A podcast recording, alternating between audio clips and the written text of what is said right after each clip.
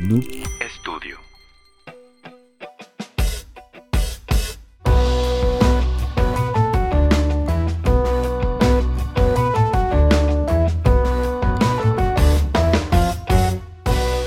Hola a todos y sean bienvenidos a este, el tercer episodio de su podcast Catarsis. Estamos muy felices de poder estar aquí una semana más con ustedes. Como siempre, no me encuentro solo, estoy con los cracks, los sublimes, Placigot y Adriancito. ¿Cómo están? Adriancito. ¿Qué tal? ¿Cómo estás, Plácido? ¿Cómo estás, Adrián? Aquí otra vez más, con distintos temas. Ok, Placi, ¿cómo andas? Eh, tranquilo, ansioso por este tema, suena muy interesante. Yo igual, güey. Soy yo, Pablo, su chico, ya saben. Y pues la verdad es que ya creo que nos emocionamos cada semana que ya grabamos, de que ya de que, ah, ok, ya es sábado, ya toca. Grabamos en sábado, spoiler, de que sí. De que, y creo que el capítulo de esta semana nos preparamos bien y es algo que ya me tocaba, lo tengo que decir. O sea, ya hablamos de videojuegos en el episodio 1, en el episodio 2 tocamos temas un poquito más pensamiento crítico, un poquito más de contraste filosófico, que es algo que le gusta a Plácido. Y ahora ya viene lo chido. O sea, vamos a hablar de el que se puede decir que es uno de los mejores animes de la última década, me gustaría decirlo. Si entra en el top 5, puede decir. Sí, sí. Eh, que es Attack on Titan o Shingeki no Kyojin en japonés. Probablemente muchos de ustedes lo conozcan. Los que no, no se preocupen, en un momento más daremos un poquito de contexto. Y yo para dar un poquito de igual forma de datos sobre el anime muy cortos, pues eh, está hecho por Wit Studio. El autor de la obra, o sea, del manga, es Hajime Isayama. El anime salió en 2013.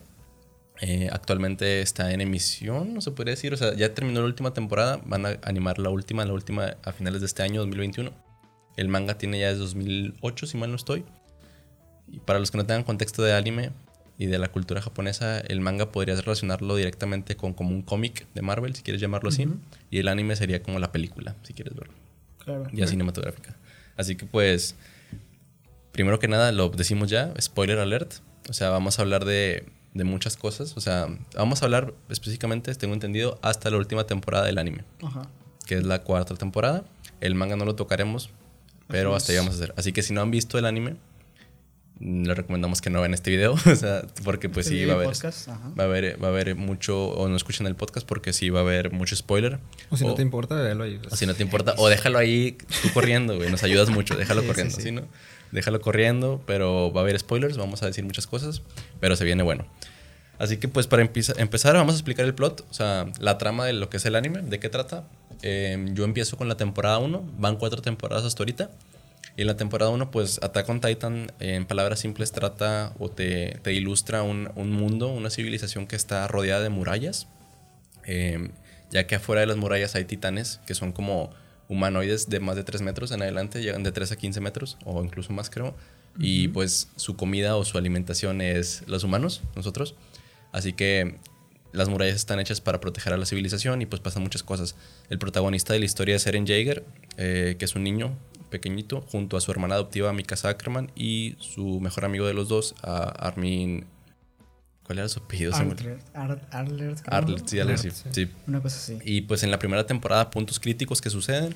La historia te narra cómo ellos buscan siempre la libertad y cómo crecer y quieren saber que haya más allá de las murallas, quieren, tienen un sentido de, de búsqueda de la verdad, de que, oye, no puede ser que no haya nada más más allá. Así que la historia te cuenta cómo ellos van buscando, se desarrollan, crecen y quieren ver cómo mejorar y descubrir cosas nuevas afuera de las murallas. Primera temporada, puntos clave. Em, entran a la Legión de Reconocimiento, que es una legión donde eh, Exploran. exploran afuera de las murallas. Ujú. Eh, Eren, ya empezamos con spoilers, eh, se descubre que tiene un poder de, de titán, sin entrar en detalles. Sí, sí. Y. Pero primero este, rompen la muralla, Ah, bueno, si se rompe una muralla porque atacan dos titanes, que es el acorazado y el, colosal. el colosal, que entraremos a detalle más adelante con estos. Y a partir de este caos muere la mamá de Eren, que Muere devorada por un fue titán. devorada por un titán, que también ese titán es otro spoiler muy fuerte, el que devora a la mamá de Eren. Pero después de este acontecimiento, Eren sufre como se puede decir un trauma, ya que se llena de rabia Ujú. por el acontecimiento de que su mamá muera a mano de los titanes. Y a partir de ahí agarra una mentalidad de odio hacia los titanes diciendo que quiere eliminarlos a todos y a partir de ahí se desarrolla la historia.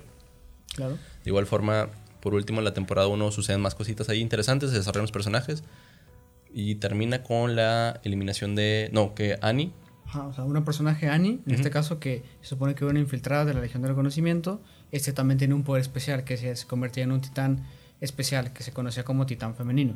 Y al final la derrotan La con el poder de, de Eren, que no se sabía en aquel entonces, que se convierte en titán y la capturan. Y ahí se acaba la primera temporada. Y luego en la temporada 2. En la temporada 2, lo que pasa es como que como capturaron a Annie, empiezan a haber más sospechas y vieron que tenía relación con Ber- dos personajes, Berthold y Rainer. Empezaron a investigar un poco más y se dieron cuenta de que su pasado no estaba muy claro. Y eventualmente Rainer y Berthold, en un momento tenso, revelan que ellos son los titanes colosales y, y Acorazados. acorazado, los que atacaron, atacaron la primera temporada a las paredes. De aquí empieza a haber una persecución para alcanzarlos. Ellos capturan a Eren. Y al final, creo que se quedan con Eren, ¿no? O, no, rescatan a Eren, ¿verdad? Sí, rescatan a Eren al final. Ujú. Y después de eso, ya que vuelven a las paredes, empieza a haber un conflicto más político en el que las personas adentro de las paredes, el gobierno y la iglesia, empieza como que a querer detener a la Legión de Reconocimiento porque están investigando mucho y- descubriendo cosas. Entonces empieza todo un conflicto político contra esta Legión de Reconocimiento. Em, hay un conflicto interesante con un personaje que es como una figura paterna de un crack, Levi, un crack Levi Ackerman, y su contraparte es Kenny, que es como su fi- figura paterna. Hay todo un conflicto político muy complejo ahí. De hecho, me estaba aprendiendo en el manga en esa parte. Ujú. Y eh, al final de esto, sí van a comer a Eren para quitarle sus, sus poderes, pero no logran hacerlo y logran quitar del poder más o menos a la iglesia y al gobierno que estaba en ese momento. Mm, ok. Digo, también cabe recalcar que la segunda temporada está partida en dos, ¿no? O sea, está la primera parte y la segunda parte, ¿no? Y entre esas se dividen de que todas las partes que mencionan Plácido, ¿no? Sí. Luego después pasamos a la tercera temporada, que de hecho al final de la segunda temporada sale un personaje ya, ya en los últimos 2-3 segundos, un personaje un poco enigmático, que no se sabe hasta la última temporada, que se llama Zeke. Este, ese personaje igual tiene otro poder aparte, que es un titán especial, en este caso se le llama titán bestia porque parece una bestia, en este caso parece un mono. Y básicamente él junto con Rainer y con Bertolt, que son los otros dos titanes que estuvieron en la muralla en la primera temporada, como dijo Pablo, este, están compenetrados, ¿no? Y quieren este, tomar el poder que tiene Eren, ¿no? O sea, el titán que tiene Eren. Y entonces este, organizan un plan para tratar de robárselo, ¿no? Pero, mientras tanto, eh, del otro lado de las murallas, con Eren, con Mikasa, con Armin, este, descubrieron que puedes tener la clave del origen de los titanes o de cómo derrotarlos en el sótano de su padre, de su difunto padre, ¿no? Porque se supone que murió. Y el objetivo de la tercera temporada es tratar de hacer eso, ¿no? Sí, de hecho, desde la primera temporada, algo de lo que se busca y se da mucha intriga es de que- qué hay abajo del sótano de la casa de Eren. Porque, como en la primera temporada mencionamos que se destruyen las murallas, la ciudad queda completamente devastada por el ataque de los titanes, literalmente. Y no se sabe qué es ahí eh, lo que hay abajo del sótano, porque el papá de Eren le dice de que Eren, ten esta llave y ya estás listo para saber qué hay abajo del sótano. Vas a saber la verdad, pero nunca se sabe. Y pues en la tercera temporada se hace mucho énfasis en ese, en ese arquito en el que ya saben qué es lo que va a haber allá abajo, porque buscan. Ujú. Sí. Y tal cual, eh, igual, spoiler, este, los últimos episodios de- del anime, vaya, te muestran un poco el trasfondo del padre de Eren, ¿no? ¿Qué es lo que hizo? Todo este tipo de cosas, por qué está muerto, por qué en general el mundo está como está. Y también te muestran un poco de que en general eh, el mundo de las murallas no es lo único que hay, sino que obviamente hay más civilizaciones y más gen- más gente afuera de las murallas. Y luego después de ella nos pasamos a la cuarta temporada. Que de hecho la cuarta temporada empieza eh, en una guerra afuera de las murallas. Que te muestran en general ya un mundo más moderno, todo eso, porque vaya, el mundo dentro de las murallas eh, se basaba en caballos, en espadas, todo eso, ¿no? Y ya afuera se muestra que ya hay armas, ya hay barcos con motores, Sí. ya hay ferrocarriles, todo ese tipo de cosas, ¿no? Este, y ahí se muestran también otros titanes. Y te muestran este, en general partes que ven que las murallas era una isla y que había como una antigua rivalidad entre la isla y todo el mundo porque la isla poseía el poder de los titanes con una mujer específica que se llamaba Ymir, que nos cuenta la leyenda que Ymir era la primera titán y que entonces llegó un héroe que se llamaba el, el rey Helios, creo, de, de las demás ciudades que destronó a la reina Ymir y nos salvó a todos de la humanidad, todo eso, eso es lo que se cuenta, ¿no? Ujú. Hasta que llegamos ahorita a la cuarta temporada, en la cual este, ya Eren, con todo el trasfondo que tiene, ya se puede saber que ya es un hombre maduro, ya maduró en su personaje y en su persona, y vemos que eh, ya va por todo tal cual. Ok. Y ahorita nos quedamos esta temporada en el que se infiltran dentro de las murallas después de hacer un ataque furtivo, vaya, a, a, ¿cómo se llama? a las islas que están aparte de las murallas, regresan y entonces eh, empieza una invasión gigante a la isla por parte de todos los demás países y ahí se acaba. Y ahorita vamos hasta, Hasta eso. ahí quedó el anime. hasta ahí. Disculpen nuestra pésima narración de, los, de las temporadas. Si no se agüiten, si no les gusta el que el plot, por como lo explicamos, la neta está muy bueno el anime, se los recomendamos ampliamente si no lo han visto. Denle una oportunidad. El anime y al, y al manga Y el sobre manga, todo. sí. Y el manga también está muy bueno. De hecho, el manga, para los que no lo saben todavía, eh, ya acabó. Así que si ya quieren saber todo, todo, ya lo pueden leer de principio a fin y saber todo. todo. Nos- Nosotros tres, Placio, Adrián y yo, ya hemos terminado el manga. O sea, ya sabemos cómo terminó la historia. Si no vamos a tocarlo, obviamente, aquí por temas de spoilers, pero sí, dense la oportunidad, la verdad. Y pues ya dando esta explicación media ya contextualizada de qué es lo que está pasando, me gustaría entrar muy rápidamente a una opinión general de cada uno de ustedes de qué piensan del anime. ¿Les gusta, no les gusta? Y ya, nada más. Eh, si quieres empezar tú, Adriancito.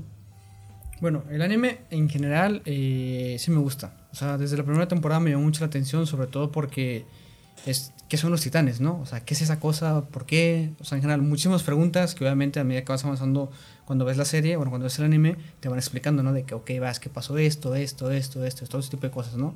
Y en general, eh, otra de las cosas que me gustó bastante fue eh, el desarrollo de los personajes, ¿no? Ok. O sea, cómo puedes ver a Eren desde pequeño en la primera temporada y a los sus amigos, tanto a mi casa como a Armin, ir creciendo, ¿no? De que primera, segunda, tercera, cuarta temporada hasta ahorita, ¿no? ¿Cómo está, no? Su mentalidad, su forma de ser, sus acciones, en general, todo tipo de cosas que siento que la verdad es bastante humano, sobre todo, tanto como por los personajes este, protagonistas en este caso, tanto como los antagonistas, porque ellos no se quedan atrás. Ok. ¿Plasi? Yo creo que es un gran anime, muy interesante en general porque es una de estas historias en las que parece que todo está premeditado desde que tú empiezas a ver la historia. O sea, tú estás viendo al principio y no sabes qué está pasando bien, pero en realidad todo ya está como que premeditado y ya saben qué va a pasar. Nada más a ti te falta información. Y es interesante como que ir pensando qué estará pasando, por qué esto se da así, por qué estos personajes hacen esto.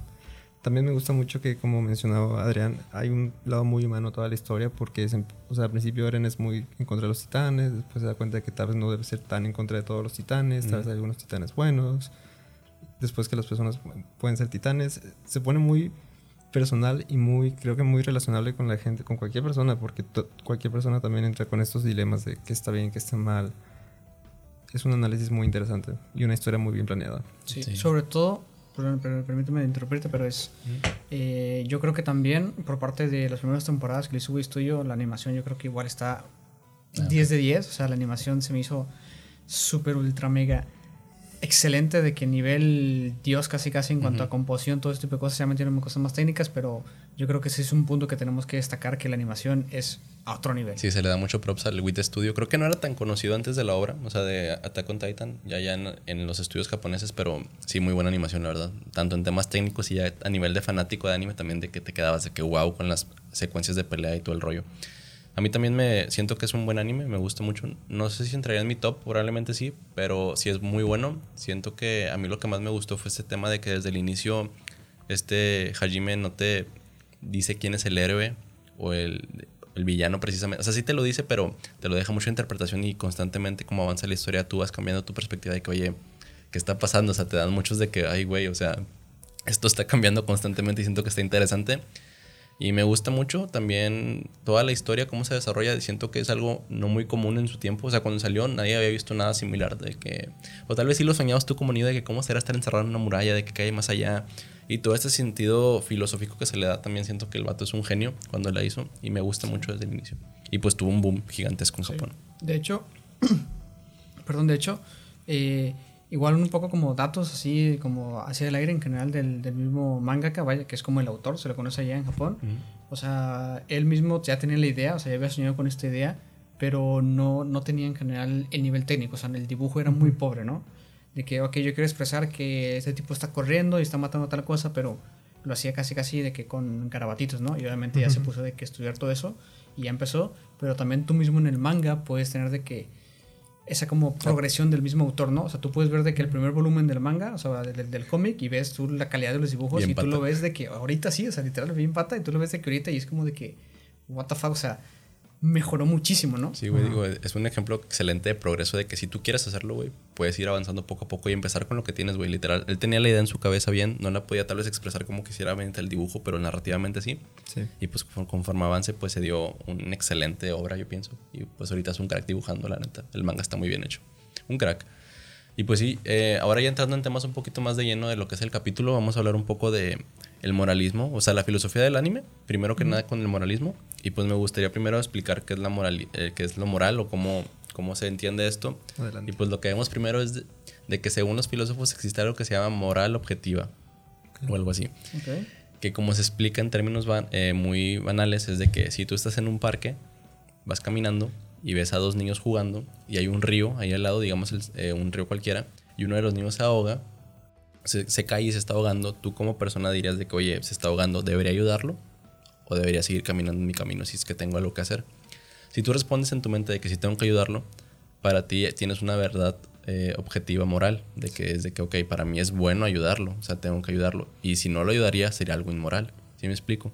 Así que bajo ese supuesto, en Attack on Titan se ve mucho esta, esta cosa de que la, la moral no es objetiva en realidad, sino que es algo relativo. Y también muchos filósofos en realidad dicen que la moral es relativa, ya que creo que Plácido lo había mencionado anteriormente, es algo que influye directamente en el contexto social en el que te encuentras, que es algo que puede ser correcto e incorrecto. Así que con esta ya introducción de lo que es la moral, en Attack on Titan inicialmente, como mencionamos al inicio, Eren sufre un trauma muy fuerte, que es de que se rompe la muralla en la temporada 1 Ujú. matan a todas las personas, o a muchísimas personas, y su madre, que es un vínculo directo con él, muere, o sea, devorada por un titán. Bajo esto, Eren sube- sufre el trauma y ve de que, ok, los titanes son malos, o sea, tengo que eliminar a todos los titanes, así que para él es moralmente correcto eliminar a los titanes. Con la información que tiene, Con la información que lo tiene, que parece es que los titanes son malos definitivamente. Todos los titanes son malos. Sí. Y si dices tú que son buenos, eres inmoral. Y eso está mal. Exactamente. ¿Sí me explico? En el contexto donde se encuentra él. Y a mí lo que se me hace muy interesante de la obra es cómo la evolución de los personajes y su moral avanza orgánicamente y evoluciona bastante bien. Porque en el tema de... Seguimos con Eren. Primera temporada, odia a los titanes. Para él es moralmente correcto eliminarlos. Y ese es su moto, güey, literal, de que tengo que matar a todos. Se hace fuerte. Fuerte, o sea, entrena y todo para matarlos. Temporada 2 avanzamos. Eren se da cuenta de que los titanes no porque él pensaba que eran de que humanoides o de que no tenían una conciencia o algo así, se da cuenta de que Reiner y Berholt y Annie son titanes también, o sea, son titanes que se pueden cambiar de forma conscientemente, así que bajo esto él sufre como que un trama de que, ok, los titanes no son de que titanes, güey, o sea, son personas también. Sí, y, y ahí también es como, o sea, el, el choque, yo creo, ¿no?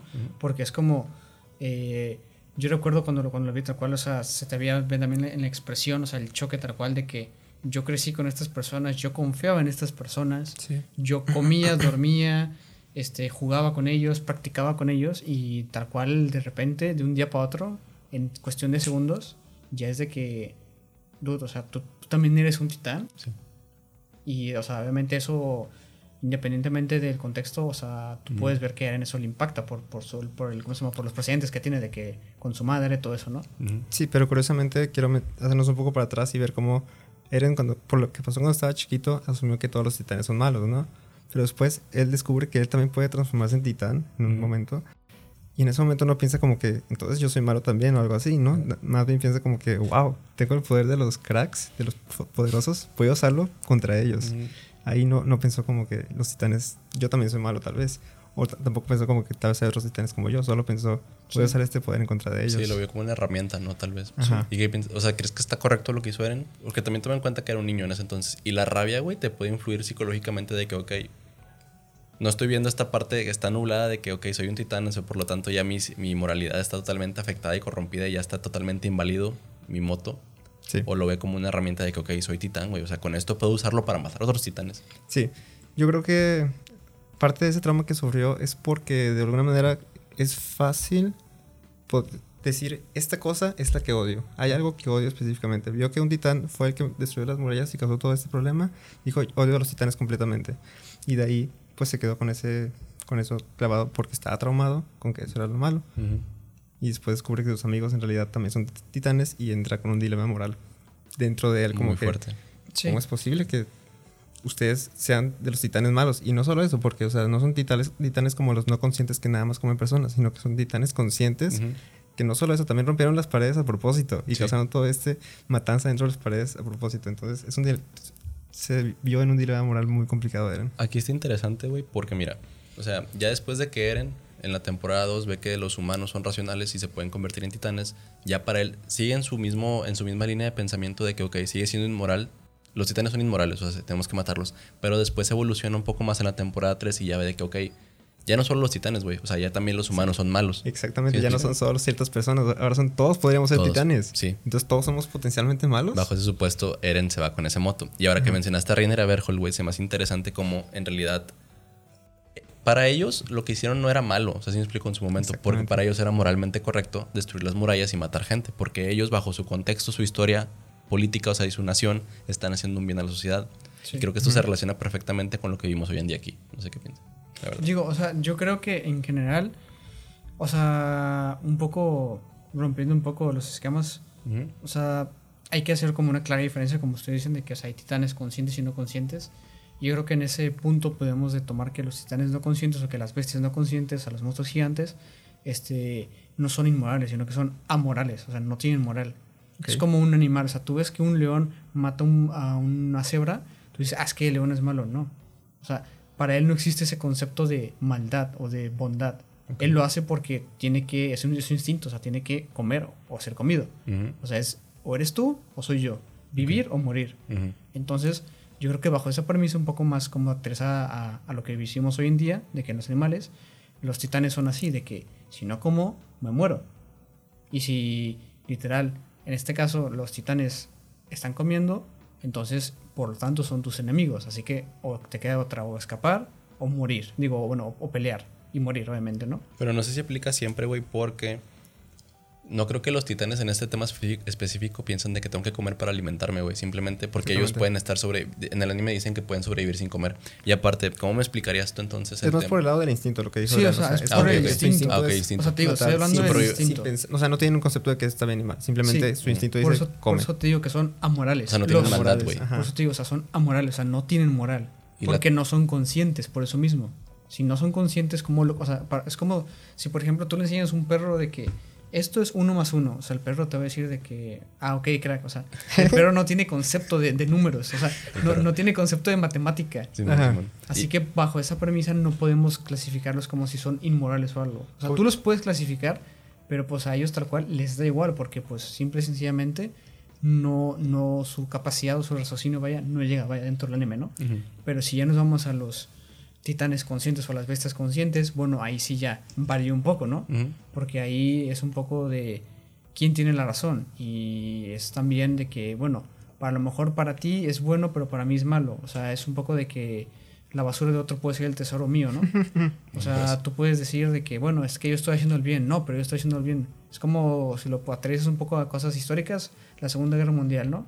Los nazis pensaban que estaban haciendo el bien, pero pues nosotros decimos, no, o sea, nos están matando. Sí. O sea, ahí ya depende en general de quién tiene, se puede decir, más voluntad o más fuerza de, que, de querer hacer las cosas, ¿no? Ok, volviendo un poco a lo que decíamos de los que no tienen conciencia de lo que está bien y mal, supongo que es un poco como cuando hay un zoológico con un animal muy salvaje, peligroso para las personas, un león, digamos, y cae un niño dentro y el león se lo, parece que se lo va a comer y no le dices al león como que, dude, no hagas eso, está mal, es malo comerse al niño. Pues no, ¿verdad? O sea, tienes, lamentablemente tienen que eh, dormir al león para que no se lo coma.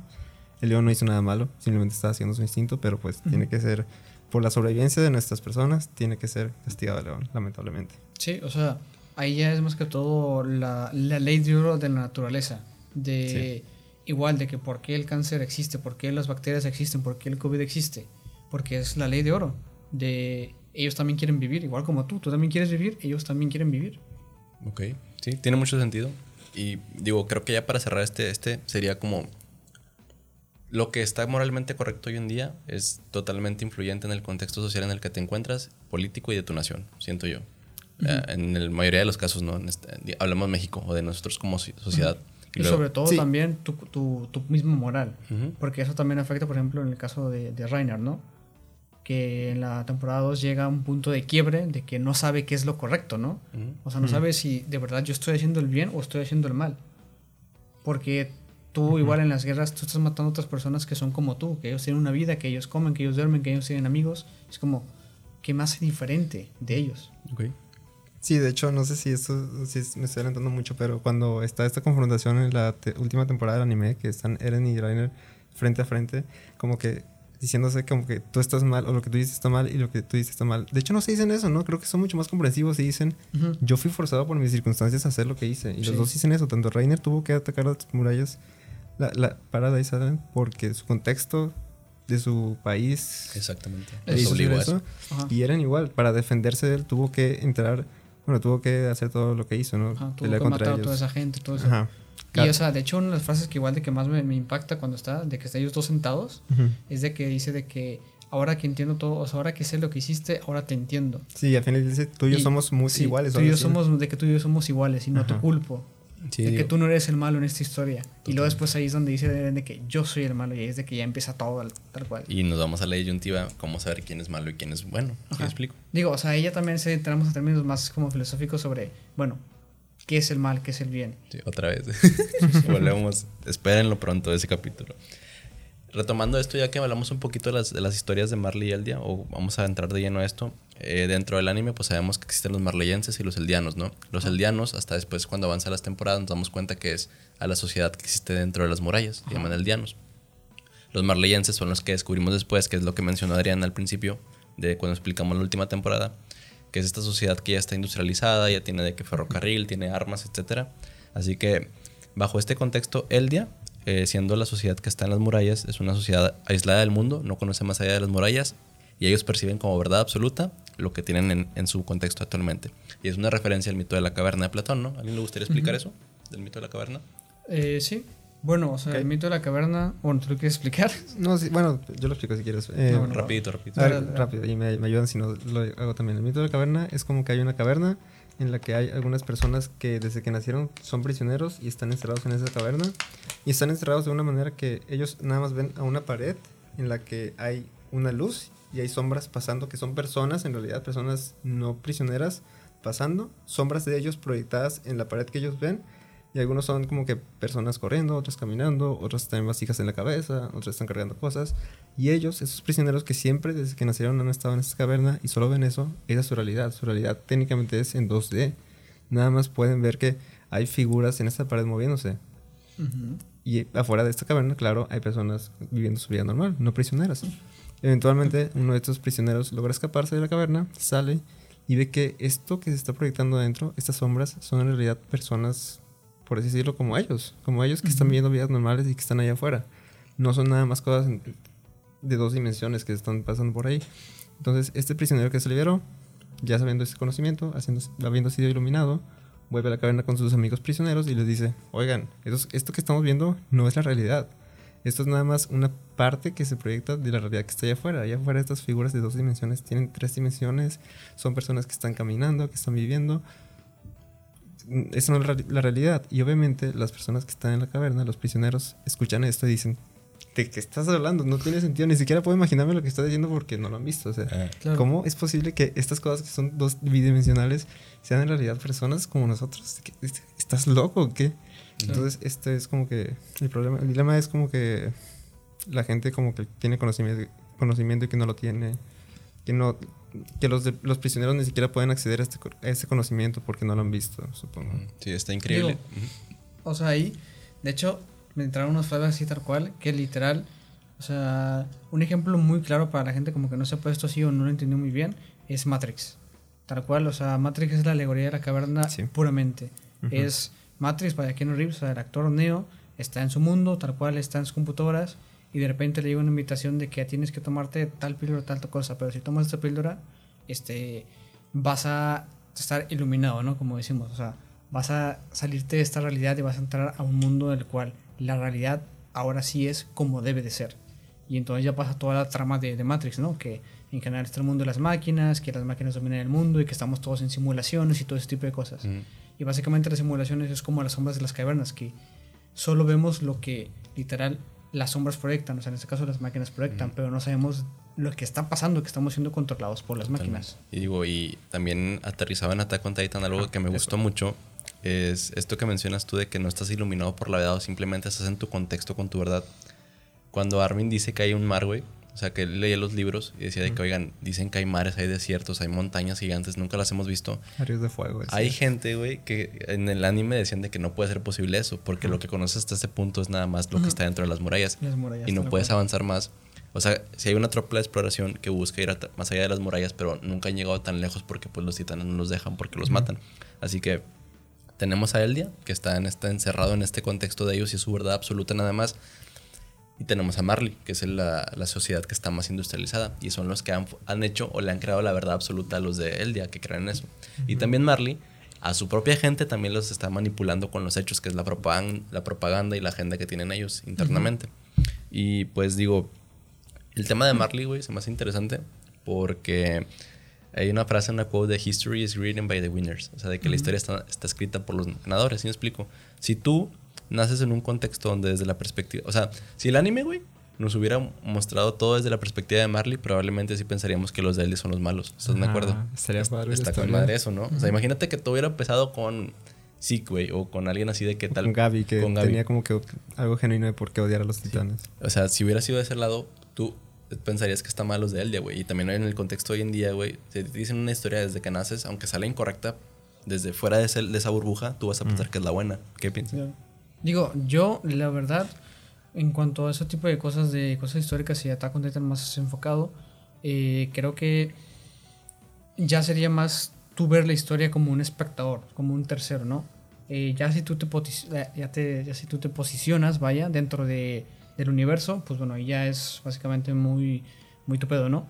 Pero, o sea, yo creo que es más que todo analizar los hechos, más que escoger como posturas de que, ok, es que yo creo que este está bien porque tal, tal, tal. No, yo creo que este está mejor porque está tal, tal.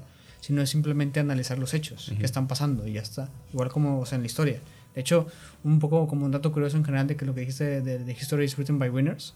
Este, una, un dato que investigué fue que hicieron una poll, vaya, o sea, una encuesta en Francia después de acabar la Segunda Guerra Mundial. Uh -huh. Y dijeron de que quién fue el que tuvo de que la mayor influencia para ganar, ¿no? Y ah, en sí. el mismo 45, o sea, cuando se acabó, eh, la Unión Soviética 95%. 10 años después, en el 55, 50%.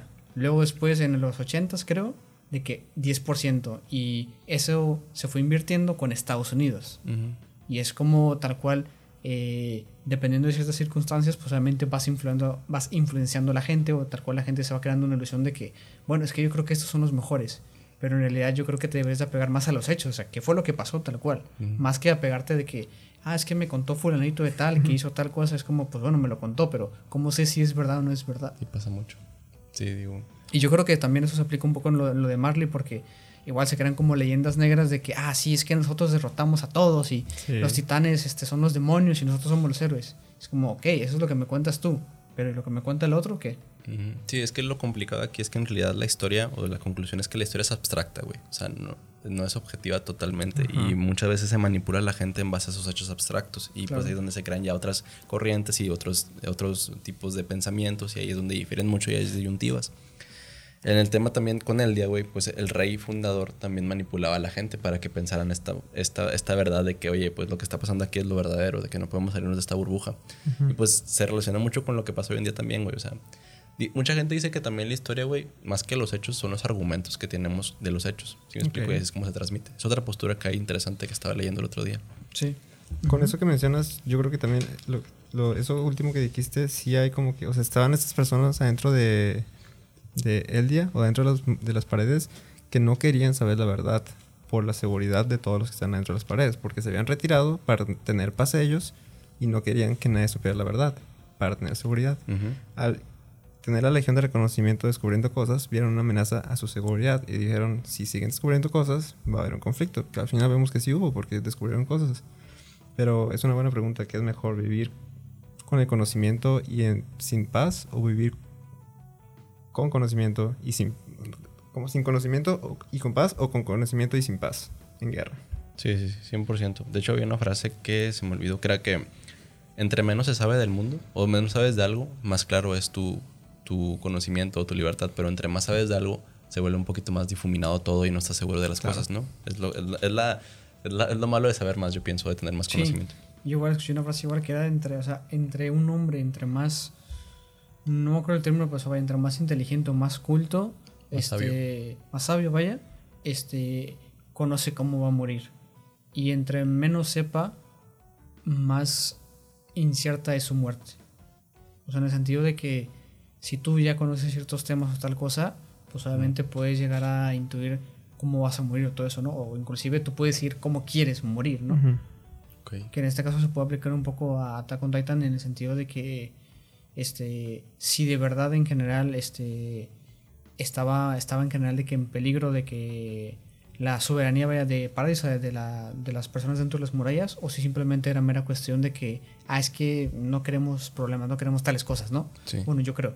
Pero otra cosa también interesante es que este, durante todas esas temporadas en general, este, siento que hay como una especie de miedo oculto, ¿no? Eh, con, con Marley, ¿no? Porque este, nunca la atacaban, nunca atacaban a la isla, nunca atacaban a las murallas, solo fue ese como acto de agresión así, no Sí. declarado, vaya, pero es como, pues entre comillas, eres una ciudad súper ultra mega industrializada, tienes tantos poderes, tienes barcos, tienes máquinas de guerra, todo eso, es como, y son, se supone que enemigos ya declarados, ¿por qué no los eliminas? Muy cierto. Y digo, está interesante esto porque también dos puntos interesantes, güey. El primero, ya que dijimos que los eldianos era esta sociedad que estaba muy recluida al estar en las murallas, güey, lejos de ellos y los tenían como menospreciadas y hasta las demonizaban literalmente, güey. No se les hace que es una referencia también un poquito al nazismo, güey. O sea, que el autor tal vez quería hacer algo así, digo, sin entrar en temas tan polarizantes. Uno es ese y la segunda es la pregunta o el cuestionamiento de que una persona o un pueblo debe pagar por los pecados del pasado, güey, porque lo que estaba pasando ahí, en ese contexto de la historia del anime, es que todos ya lo estaban demonizando, todos debían morir y sufrir allá en esa isla, güey, por lo que pasó hace miles de años, güey, ¿sí me explico? Sí. Hay dos preguntas. Primero, ¿creen que se referencia con el nazismo esto que está pasando en- entre Marley y Eldianos? Y la segunda, los, ¿el pueblo debe pagar por los pecados que tienen miles de años, güey? O sea, las personas. ¿Qué piensan? Bueno, yo con el nazismo, yo digo que quiero decir que no tanto con el nazismo necesariamente. Mi postura es que tal vez no tanto con el nazismo. Yo creo que es más algo general que todavía vemos en la actualidad. Porque, por ejemplo, pues podemos ver cómo Estados Unidos, por ejemplo, siempre tiene de enemigos a Siria y países así medio de esa parte del mundo. Pero siempre ellos son los enemigos. O sea, sin importar lo que pase, ellos son los que hicieron todo lo malo. Si pasa algo en Estados Unidos, de seguro fue por allá. Fue un país de por allá, de seguro. Y, ah, o sea, como pasaba, como pasaba en el anime, los de Marley ya ni siquiera sabían, muchos ni siquiera sabían por qué lo estaban haciendo. Simplemente como que los superiores decían que había que hacerlo. Pues tú hazlo, o sea, no, no preguntes, por algo lo estamos haciendo.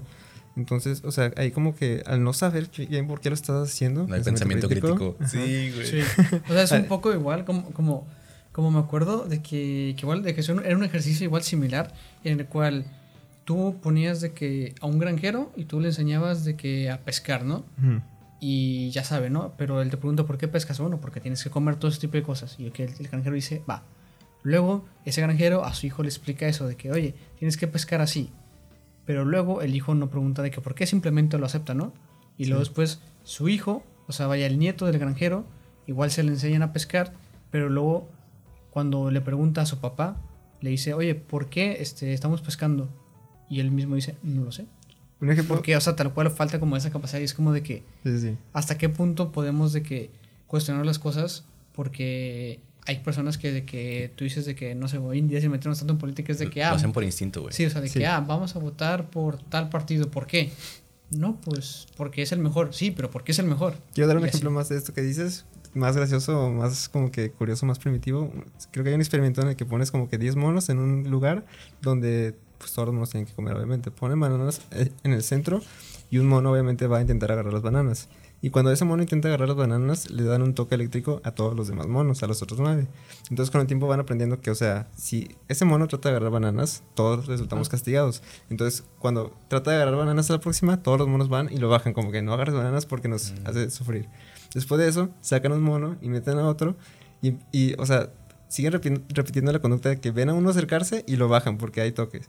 Eventualmente, ningún mono ha intentado agarrar bananas y todos aún así están no dejando que agarren bananas porque nada más por seguir la conducta de los demás, porque pues a donde vayas haz lo que ves, Ujú. nada más por hacer lo mismo, no, no- siguen esta conducta que no tiene sentido a final de cuentas. Así que recuerden, acaben la secundaria, entran a la prepa, entran a la universidad después, tengan un trabajo, trabajen 30 años, jubílense y quédense en su casita con su pensión. Sí, y casi- si- si- sigan el camino sin preguntarse. Está fuerte. Sí, y en cuanto a mí lo del fascismo y todo eso, yo creo que sí hay como una especie de punto, sí se puede malinterpretar, pero yo creo que es más un poco lo que el autor trató de retratar fue la historia de Japón.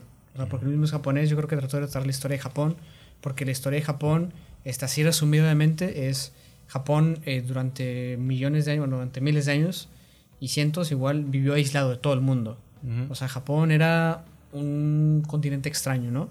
Hasta que tal cual vino en los 1800 creo más o menos Estados Unidos y dijo o me abres las puertas o me las abres, ¿no? y pues tal cual ahí lo podemos analizar que era una sociedad recluida como en Attack on Titan hasta que vino Estados Unidos, en este caso los titanes, abrieron las puertas y ya se tuvieron que adaptar, ¿no? En este caso pues fue lo que pasó, que era un país como muy rural, con samuráis y todo eso, tuvieron que adaptarse, ¿no? Al mundo, al mundo nuevo, al mundo que, que en este caso son los titanes. En este caso, obviamente, si lo pones Estados Unidos, ¿no? Que Estados Unidos estaba muchísimo más avanzado que Japón, ya tenía maquinaria todo eso, y Japón seguía todavía con las espadas y con los samuráis. Y pues ahí es batalla de quién, quién, ¿cómo se llama? ¿Quién mejora su tecnología mejor? ¿Quién comprende al enemigo mejor, no? Hasta que, pues, obviamente, ya si lo pones en un contexto más realista, pues, obviamente, sí, Japón perdió todo eso, pero, pues, ahorita tú ves a Japón y Japón está en los tops de la economía mundial, todo eso y se recuperó. Yo creo que es como un retrato de eso, de la historia de Japón, más que como el fascismo. Está interesante ese pedo, güey. Y aunque tal vez sí pasó eso que quería poner el autor, yo creo que llegó a algo más filosófico y que podemos ver todavía en un nivel personal todos. Es que a final de cuentas creo que todos necesitamos de alguna manera direccionar nuestro odio hacia algo. Y a veces no nos damos cuenta de que, o sea, si tenemos algo que nos molesta, de seguro vamos a tratar de sacarlo con odio hacia algo o tal vez a alguien. Por eso están estas imágenes en Facebook de que si los papás molestan al niño, el niño molesta al perro y el perro, no sé, molesta a más. Entonces, o sea, siempre hay como que necesitamos algo a que tirarle el odio. Estados Unidos, ajá, Estados Unidos, pues le tira el odio a esos países, Irak y todos esos. Una buena pregunta es, ¿tú en dónde tiras tu odio? Y es bueno preguntarse eso porque al final de cuentas lo puedes controlar y decir, este odio no, no tiene por qué llegar a esta persona o a esta situación o a esto que está pasando. Tal vez debería controlar ese odio y canalizarlo de otra manera, no haciéndole daño a alguien más. Entonces reprimirlo estaría mal. Sí. Es que yo creo que más que reprimir todo eso, o sea, es, algo natural. O sea, los seres humanos, o sea, tenemos emociones o sentimientos, vaya, es algo más abstracto, pero o sea, sí tenemos eso. O sea, es como cuando sientes extrema tristeza, lloras. Cuando, no sé, te gusta algo mucho, estás feliz. Cuando no te gusta algo, lo odias. Todo eso es algo que no puedes suprimir o omitir en general. O sea, nacemos ya con eso. O sea, es como si tú naces de que, ah, sí, este, me, puedo quitar un ojo, me puedo quitar, digo, sí puedes, ¿no? Pero obviamente nacemos con eso por algo, ¿no? O sea, por algo está. Es como, oye, ¿por qué tenemos cabello todo eso? Bueno, pues, sea, su, cumple un propósito. Yo creo igual que las emociones cumplen un propósito. Y en este caso, el odio, independientemente de si es algo bueno o algo negativo para nuestra salud o en general para otras personas, yo creo que en general lo, deberíamos de canalizar y convertirlo en algo positivo. Más que tal cual de que desahogarlo o tal cual así de que llevarlo a algo de que, no sé, entrenando haciendo box o algo así, sino simplemente ah, convertir ese odio en algo que nos haga buenos. O sea, que convertir vaya esa emoción negativa, que también es otro tema de que, pues que son las emociones negativas, pero o sea, convertir esa emoción negativa en algo positivo.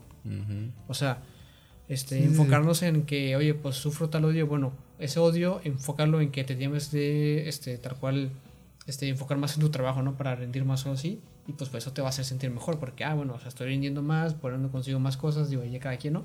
Pero, o sea, yo creo que ese tipo de emociones las debemos de canalizar para ser más positivas, no más como que suprimirlas o tal cual de que desaguarles de que con alguien o con algo o algo, ¿no? Y no satanizar el odio ni glorificar la felicidad, ¿no? También estaría muy bueno eso. Sí, en cuanto a canalizarlo, quiero mencionar, creo que hay un libro, mi conocimiento es que hay un libro y creo que es el de 1984 de George Orwell, en el que es una sociedad controlada por un gobierno y en esta sociedad controlada hay una rutina para todas las personas y en esta rutina está incluido en un momento del día, creo que 20 minutos de odio. Y es un momento en el que te ponen algo, te ponen, no sé, unos videos o algo, y tú tienes que en ese momento sacar todo tu odio contra lo que estás viendo y echar todo ahí a fuerzas. Entonces, como dices, pues no es tan buena idea nomás tirarlo ahí donde sea. Tal vez es mejor tratar de canalizarlo en una actividad positiva de alguna manera. Y también algo que dijiste, pues tal vez sí, o sea, ¿por qué tenemos esta emoción? Seguramente es algo que viene desde tiempos primitivos. Tal vez teníamos odios a las criaturas que nos hacían daño y por eso para defendernos empezábamos a matarlas antes de que nos mataran, porque empezamos a odiarlas para defendernos a final de cuentas. Seguramente hay una razón para que lo tengamos y por algo nos ha ido todavía. Sí, o sea, bueno, yo creo que es más como instintivo, en el sentido de que pues obviamente si... es como dicen de que no, es que los leones son malos, no te les acerques o algo, ¿no? De que porque este, nos quieren matar o algo, ¿no? Pues o sea, el león si no tiene hambre, no tiene nada, no te va a hacer nada. Pero es un poco como yo creo más sentido común de que, oye, pues si tú ves un león y tú le lanzas una piedra, pues el tipo se va a enojar. O sea, es como yo no te hice nada, todo eso es lo mismo igual a ti. Es como si yo tal cual te lanzara una piedra, tú te enojas y me quieres hacer daño porque es como... Porque se ha amenazado. Sí, o sea, porque tú me has amenazado. Yo y tiene que, defenderse para sobrevivir. Yo creo que es más como de instinto esas emociones. Sí, es reactivo, ¿no, güey? O sea, si alguien te está lastimando, es como si alguien te está ofendiendo en la vida real aquí, güey, pues te vas a alejar de esa persona. ¿Sí me explico? Porque te está dañando, güey, tu integridad física, ya sea de forma verbal o física. Pero sí, claro, a menos que seas masoquista, digo, eso ya es otra cosa. Ahora, avanzando, eh, también ya entrando a temas ya de los personajes en, en, concreto de cada uno de los de Attack on Titan, quisimos centrarnos como en cinco personajes, cuatro aproximadamente, pero antes de eso, ¿ustedes eh, creen que aguantaríamos en el mundo de Attack on Titan, güey? O sea, ¿crees que estaríamos cuerdos ahí adentro? O sea... Depende, ¿de qué? ¿De quién? Pues, güey, del contexto social que está. Sí, sí, pero de, o sea, las murallas, o sea, de sí, güey, o de Marvel. Del día, del día, del día. Del día. Ah, Y los, los menospreciados, güey, siempre. Que ponernos underdogs, underdogs. Underdogs. ¿Qué piensan? O sea, ¿creen que sí se armaría? Yo me volvería loco, güey, probablemente. O sea, sí, sí buscaría de que hay más allá, que más allá. Y me moriría tal vez sin saber nada, güey, probablemente. Porque ser Eren, güey, sí, ser Eren en la historia está bien cabrón, güey. Es como si fueras de que un Bill Gates ahorita aquí, güey. Yo pienso. Sí, sí, sí. Yo creo que sí puede haber una sociedad, pero siempre hay estas personas innovadoras que empiezan a querer hacer cosas, irnos a otros lugares como a Marte, quién sabe para qué, pero pues quieren, como, o sea, Eren y Armin querían ir a ver el mundo real, el mundo fuera de las murallas, y pues para qué, o sea, estamos bien aquí adentro, no hay para qué. Supongo que le sería de alguna manera su ego personal, como que, ¿por qué no podemos ir, ir a lugares afuera de aquí? O sea, ¿quién dice que no? Pero yo creo que sería, yo, yo personalmente, yo creo que sí sería capaz de vivir ahí dentro y quedarme ahí dentro. Y pues tratar de hacer todo lo que pueda ahí dentro. Porque amenaz verse amenazado por titanes sería como que, uff, qué difícil. Pero igual y unirse a la Legión de Reconocimiento estaría chido. Güey, y luego puedes aterrizarlo aquí al contexto en el que estamos. Probablemente ahorita somos iguales, güey. Exactamente, es lo mismo porque Tienes el miedo a que la sociedad te juzgue si es algo diferente. A la sociedad y a las, a las, naciones externas, xenofobia, o sea, todavía se da estas cosas. Aunque no, crea, no, aunque no lo veamos, estamos más como en el mundo de Attack on Titan de lo que creemos. 100%. ¿Tú, Adrián, podrías vivir en ese mundo? Pues yo Creo que sí, pero sería más en el sentido de igual, como dice un poco Pablo, de buscar la verdad. Pero buscarla de otro modo, en el sentido de que, como dice un poco como el, el padre de Eren, de que a través de investigaciones, todo eso, tal cual, de en general unirme a tales grupos, este, hacer tales investigaciones, ah. tanto por mi cuenta como por otros, en general, yo creo que eso como mentalidad vaya de, de ganado, o sea, de seguir el resto de, ah, es que sí, tenemos que apoyar todo eso, creo que dentro de ese mundo en general me daría igual, ¿no? Pues obviamente sí tendría mis límites porque tampoco no es como que soy estúpido en el sentido de que, oye, pues si voy a hacer tal cosa y tengo, este, hay ahí tipos con armas que me van a matar, pues oh, ahí sí obviamente me lo pensaría, no sería de que, ah, sí voy para allá, ¿no? No es que sea masoquista. Sí, sí. sí, yo creo que yo tomaría, por, por, ejemplo, un poco la personalidad como la de Armin o la del papá de Erwin. Para allá iba, güey, para allá iba. De que, o sea, hablando de personajes, me gustaría que me dijeran cuál es el personaje que más interesante se les hace o que se empatizan con él, con él y por qué. Si quieren, yo, yo puedo empezar si gustan. A mí, mi personaje favorito, el que más me hace más interesante es, Erwin, güey. Erwin, que era el, líder de la tropa de reconocimiento. Sin dar spoilers. No, pero Erwin, er, Erwin muere, güey, en la tercera ah, temporada, en la parte 2. Así que pues pero todo el ojo crítico que tuvo él desde el al final todos mueren. No, no, no sabemos eso, no sabemos eso. Pero el ojo crítico que tuvo al notar que sí existían inconsistencias en la historia que les trataban en la escuela, güey. O sea, salen ahí escenas donde Erwin está de niño y de que, oye, me están diciendo esta historia, pero no tiene sentido que digan que no hay nada más allá de las murallas y en realidad nunca hemos llegado más allá de las murallas, ¿sí me explico? O sea, ¿cómo puedes estar 100% seguro de algo? Me gusta el personaje porque siento que su, su razón de, de, ser o de vivir siempre fue muy creyente y muy fiel a, a esta misma y cómo incluso está muy fuerte cómo matan a su papá, güey. Porque su papá también creo que era el que le, le, indujo esto de que, oye, no es cierto todo lo que te están diciendo, ¿no? Y la policía militar, al ver que había como que una inconsistencia con esa persona de que se estaba revelando, güey, lo matan. Y como que ese fue un trauma muy fuerte para Erwin, güey, y fue una, una catarsis fuerte y que lo hizo ser más fuerte con su, con su, con su pensamiento y que crecer así hasta la muerte, güey, literalmente, que lo llevó a, morir con eso. Pero sí. ¿Ustedes qué piensan? De hecho, ese comportamiento que dices creo que se da bastante. Como que, o sea, mi padre tenía ciertos ideales que iban en cierta dirección, pero se limitaba a algo. Y el hijo ve lo que hace y como que se pregunta, ¿por qué te limitas ahí? Yo puedo llegar más lejos que eso y voy a llegar más lejos que eso. Y es lo que hizo Erwin precisamente. Y como nota, también Note pasa algo parecido, pero después hablamos de eso. Claro que sí. Mi personaje que más me interesa yo creo que es la verdad Eren, Eren slash Reiner, porque son las personas que sigan más su desarrollo. En contra de toda la gente que como que no les gusta Eren o algo así. Eren y Rainer yo creo que son como que el mejor ejemplo de una persona porque, o sea, se encuentra con este dilema, con estos dilemas de, o sea, yo pienso que esto es lo correcto y después se da cuenta de que no es cor- correcto lo que piensas y es capaz de decir, estaba equivocado, no era lo que yo pensaba, es diferente, ahora que sé más cosas, tengo otra visión del mundo. Y eso se va viendo cada vez más y más en el anime, o sea, primero él puede hacerse titán, después las otras personas son titanes, después todos pueden ser titanes, pero hay unos conscientes y otros inconscientes. Después no son, sol- no son los titanes los enemigos, son una nación externa a nosotros los enemigos. Me gusta su forma de... Me gusta que cada vez como que va encontrándose con dilemas personales, morales, y es capaz de afrontarlos y decir, no estaba en lo correcto, cambio de opinión, ahora lo que es malo es esto. Lo que decimos que. Y al final llega, creo que finalmente llega a que pues nadie está bien, nadie está mal, simplemente cada quien intenta sobrevivir y proteger a los suyos. Me gusta ese final Es, es lo padre, la evolución orgánica de la moral, güey, que es muy relativa, ¿no? Que es lo que mencionas. Claro. En cuanto a mí, yo creo que mi personaje favorito, digo, no está presente en todas las temporadas ni nada, pero yo creo que es Sig, o sea, Sig Jaeger, que, bueno, un poco como spoiler de las temporadas que ya pasaron, pero vaya, es, es el hermanastro de, de Eren.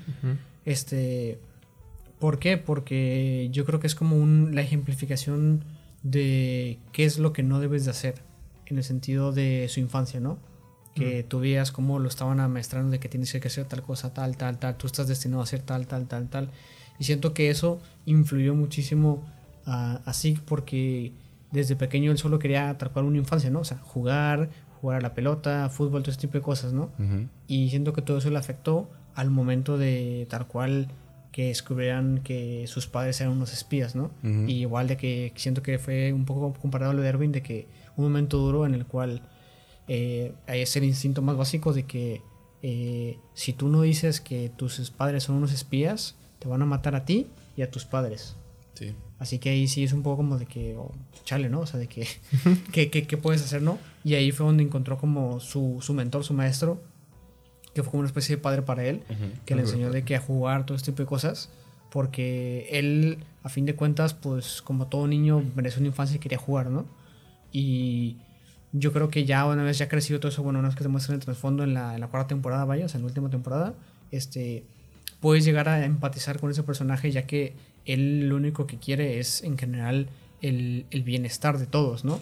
Digo, obviamente sí, o sea, hay ciertos caminos que puedes tomar que son menos violentos que otros, ¿no? En general, pero pues solo lo que quiere en general es terminar con toda esta rivalidad que existe entre las naciones de un modo más pacífico, ¿no? Y en este caso, pues ya se revela en la cuarta temporada cuáles son sus intenciones de cómo planea acabar con todas estas este, confrontaciones, todas estas miniguerras, todas las guerras que hay en todo el mundo, ¿no? De un modo más pacífico, no de un modo como genocida, de que, bueno, ¿cómo acabamos con esto? Los matamos a todos, no. Sino que te revela que lo que quiere es simplemente eh, hacer este el de que a todos los eldianos, ¿no? Sí, digo, todos hasta cierto punto buscan la paz o la libertad, güey. Creo que se canaliza chido con el último punto que tenemos aquí, que es precisamente la búsqueda de la verdad y la libertad. Y como en el anime desde el principio se ve un dilema, güey, fuerte de que muchos dicen de que no se puede obtener algo sin sacrificar otro algo a cambio, güey. Pero luego ahí entra la disyuntiva de que, oye, se está viendo que cuando hay muchos sacrificios se, se sacrifica algo, güey, y no se obtiene ese resultado que se espera al sacrificio. ¿El sacrificio está en vano? ¿Fue en vano? ¿O si sirvió de algo, güey? Porque no se llega a nada muchas veces. Eren constantemente veíamos cómo le dolía mucho ver cómo todos sus compañeros morían y así, y él pensaba que era para llegar a una meta final, pero veía que morían las personas en vano, güey. O sea, no se llegaba a nada, seguían sin saber qué pedo. ¿Sí me explico? Y siento que está fuerte desde ese punto. O sea, los sacrificios son en vano, güey, entonces. Yo creo que en general deberías de como pensar eso, pero si vas a estar, o sea, si estás dispuesto ya a hacer sacrificios, tendrías que estar dispuesto a llegar a las últimas consecuencias de esos sacrificios, no de que, oye, es que me estoy cuestionando eso, o sea, si ya vas a empezar con, o sea, si ya tienes esa mentalidad de que tengo que conseguir esto tal, pero esto va a costar personas o recursos o algo, o tiempo, pues ya no es que lo tienes claro y ya sabes, es llegar hasta sus últimas consecuencias. Y si te algún día, o sea, va a llegar varios momentos en los cuales te puedes cuestionar de que las cosas, pero pues tú mismo decidiste eso, ¿no? O sea, ahí ya depende un poco, ¿no? O sea, por ejemplo, lo, lo de Eren, ¿no? Que es la búsqueda en general de libertad, ¿no? De que en la tercera temporada que dice de que, que llegan a la playa, ¿no? De que dicen de que, wow, esta es la playa, ¿no? De que al fin de día vamos a poder ser libres, ¿no? Es como, pues sí, ya son libres, pero después de qué? Sí. De todo lo que pasó, todo eso. O sea, so- ujú. Sí, yo creo que lo que dices, mm, yo creo que sí o sea, en cierta medida todos los sacrificios tienen un valor mientras al menos sean la inspiración para otras personas a seguir persiguiendo ese camino.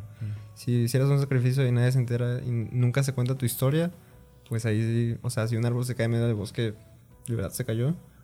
Yo creo que, me- pero como por ejemplo Erwin que se murió para, a, a cambio de que se supiera un poco más de la verdad, claro que valió la pena y todos los sacrificios del anime yo creo que valieron la pena a final de cuentas, porque mínimo inspiraron a que otras personas siguieran ese camino y trataran de encontrar la verdad o, bueno, el camino.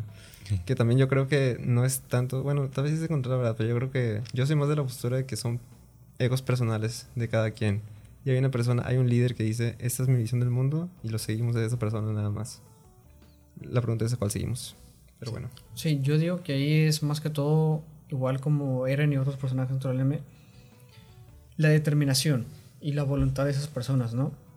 Porque, pues sí, o sea, puede llegar a cierto punto en el que te puedes llegar a un punto de quiebre de que ya no sabes qué está bien o qué está mal, y depende de qué tanta fuerza de voluntad tengas tú de hacer las cosas, de que yo estoy 100% enfocado en hacer eso y lo voy a hacer, y va a llegar puntos en los que puedes dudar, pero si tú ya estás canalizado, ya estás enfocado en que quiero hacer esto, no, no debes dudar esto, ¿no? O sea, en este caso vaya siendo de que la última temporada de Attack on Titan, ¿no? Con Eren, ¿no? De que to- vimos todo lo que pasó, todo lo que hizo, de que en toda esa temporada.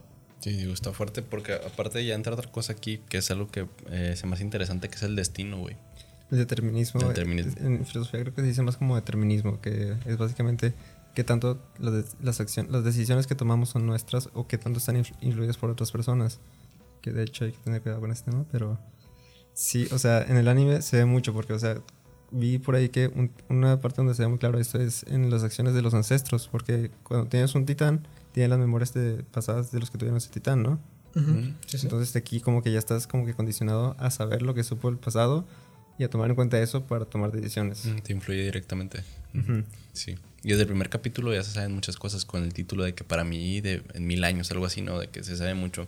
Me gusta también, así como paréntesis, el simbolismo que se tiene con los pajaritos, güey, o las que son, son patos, ¿no? Ciertamente, ciertamente. Pues lo tienen alas. Sí, tienen alas, no sé si son pájaros o patos, pero como son las son alas de la las alas de la libertad, ¿no? O sea, se refleja mucho eso y que tiene mucho impacto sin dar spoilers de el anime y cómo la libertad está siempre ahí, güey, pero naces libre o no naces libre, o sea, nunca eres libre, güey, si me explico. En- al menos en el anime y aquí en, el- en nuestro contexto histórico actual no somos libres, güey, o sea, eres libre, pero siempre hay reglas, güey. ¿Sí me explico? Y también se relaciona mucho con lo que dijis- decíamos antes de que, o sea, las personas están condicionadas por lo que saben a final de cuentas y toman decisiones en base a su contexto. O sea, lo que sabes es lo que te hace decidir cosas. Entonces, ¿son tus decisiones de verdad o son como que el contexto en el que estás? ¿Eres libre de verdad o no? Bueno, O sea, el libre albedrío no existe. Gran tema también. No, o sea, ¿no? yo creo que sí, igual estamos condicionados un poco más como con la este, ¿cómo se llama? Ca- eh, ca- causalidad. O sea, eh, independientemente de las cosas, este, pues tú puedes tener, oye, este, mañana tengo que hacer tal cosa. Ok, o sea, estás condicionado a que mañana tienes que hacer tal cosa. ¿Por qué? Porque hiciste tal cosa de tal, tal, tal. Oye, es que tengo una junta. Es como, sí, tienes una junta o cuándo? El día siguiente. Y el día siguiente tienes que hacerlo eso. ¿Por qué? Porque ayer este, platicaste con tu jefe, con el secretario, para que tuvieras que hacer tal cosa, ¿no? O sea, toda acción tiene pues una causa, ¿no? Y yo creo que en eso nos basamos de que hoy en día, ¿no? Y es un poco igual basarnos en los instintos, de que, oye, pues es que tengo que comer. ¿Por qué? Porque pues ya comí antes, se me acabó de que mi combustible, así en términos sencillos, o sea, ya, ya digerí todo, y tengo que comer, tengo que ir a todo ese tipo de cosas. Sí. Así que pues estamos un poco condicionados por A la cosas, causalidad. Ajá, o sea, por cosas básicas como eso y también en la causalidad de que desde un principio tienes tus necesidades desde que naces, tienes que dormir, tienes que comer, tienes que ir al baño, todo eso. Buenas posturas, güey. Digo, para ir cerrando, me gustaría que los tres dijéramos ah, como una conclusión, un cierre de lo que hablamos hoy. De que si gustas empezar, Plácido. Eh, como conclusión, yo creo que el anime es un gran anime, muy interesante, muy buena la forma en que te narra las cosas y que te va revelando cada vez más información para que vayas, que seas como parte de la historia, como esos personajes que ellos mismos van descubriendo las cosas y tienen que cambiar su postura. Tú tienes que ir a través de este viaje de descubrimiento de cosas para cada vez ser más libre o no ser más libre. Es un anime muy interesante, muy filosófico se podría decir. Muchos animes tocan temas medio filosóficos y pues me gusta mucho. Está bueno. Adriancito. Yo creo que en general el anime me pareció bastante bien porque te pone a pensar, o sea, en general sobre distintos temas de que, que es como ya mencionamos hoy en día, que son muy actuales y en general que nos pueden afectar hoy en día. Sobre todo yo creo que un- una como frase para cerrar es que en general eh, cualquier cosa que hagas, cualquier tal cual acción, toma, decisión, lo que tú hagas, este, siempre va a tener consecuencias. Independientemente si sean externas o si tú ya las tengas previstas, debes atenerte a estas cosas. Y yo creo que eso lo pone un ejemplo muy claro dentro de las temporadas de Attack on Titan y en general de las series, ¿no? Que de cierto modo estamos, este, ¿cómo se puede decir? Conectados a nuestras acciones y por ende también podemos decir que estamos como condenados a que por nuestro mismo pensamiento, por nuestras mismas acciones, por nuestro mismo conocimiento, como mencionó Plácido, este, no podemos, se puede decir, ver un poco más de nuestra misma visión, o sea, nuestro mismo pensamiento y tener como un programa general por, por eso mismo, porque estamos condicionados a nosotros mismos y eso Ujú. mismo es lo que es la búsqueda que tratan de hacer en Attack on Titan, de que buscan liberarse de eso, ¿no? Mm, De esa como condición de que, ok, que hay afuera de las murallas, que hay, que hay todo y todo eso. Muy buen análisis, güey. Me gustó lo que dijiste, la verdad. Digo, yo también coincido con ustedes. Creo que es un gran anime, güey. O sea, me gusta mucho.